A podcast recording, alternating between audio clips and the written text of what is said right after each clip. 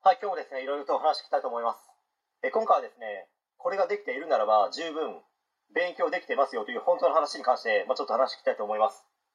まあ、結論から先に話しますと、日本語は読め、喋れているのであれば、まあ、十分ですね、勉強はできると個人的には思います。まあ、日本語は読めるということは、小中学生の教科書を読めるということですよね。であるならば、その教科書を見るなり、読むなり、落書きするなりすれば、ほとんどの中学生が偏差値50代、それ以上の高校には進学できます。けど問題は、勉強をやり続けないわけですよ。そもそも、何回も何十回も反復して覚えなければいけない勉強方法とか、くっそつまんないですよ。まあ、おそらくですね、楽しい勉強方法があればいいよな、それなら済むのになと、心にもないことを思うですね、小中学生もいるのかもしれないです。でも仮に、その面白く楽しい勉強方法があったとしても、ずっと続けて勉強をしますか、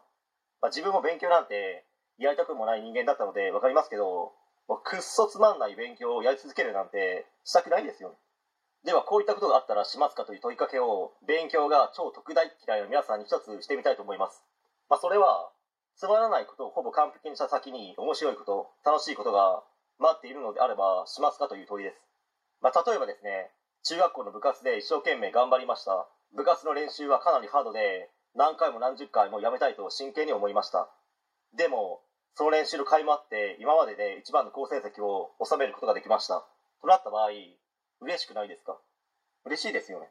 まあ、では部活でろくな練習もせずにサボっていたり適当にやっていたら今までで一番の好成績を収めることができましたかね？できたと思いますか？おそらく無理ですよね。社会に出てもその仕組みや流れってほぼ同じで社会に出ていい加減だったり適当だったり全く勉強しない人は余裕で予選敗退です。ほとんどの人はですね1回戦敗退でよくても2回戦まで相手が弱かったから進めただけのラッキー勝利ですね、まあ、そして今の小中学生の皆さんが社会に出た頃には AI 自動化無人化というものが今よりもますます精度を上げて進化しています。IT だとかあらゆるものも今よりも精度を上げて、まあ、ものによっては加速しながら進化していくわけですよ。まあ、そうなった場合ですね、あれ、何も学ばないってやばくね？と思わないですか、まあ、ぶっちゃけ正解言いますと、やばくないではないです。めちゃくちゃやばいです。まあ、しかし、様々なことを学び続けるのであれば、これからは今まで以上にいろんなお金の稼ぎ方ができるようになるので、今度はめちゃくちゃお得ですし、楽しいかと思います。まあ、なので、しっかりとあらゆることを学び続けていくのか、それとも何も学ばずに人生生きていくのか、まあ、それは自分自身が決めることなので、まあ、自分も含めて他の人はもう頑張ってくださいとしか言いようがないんですね、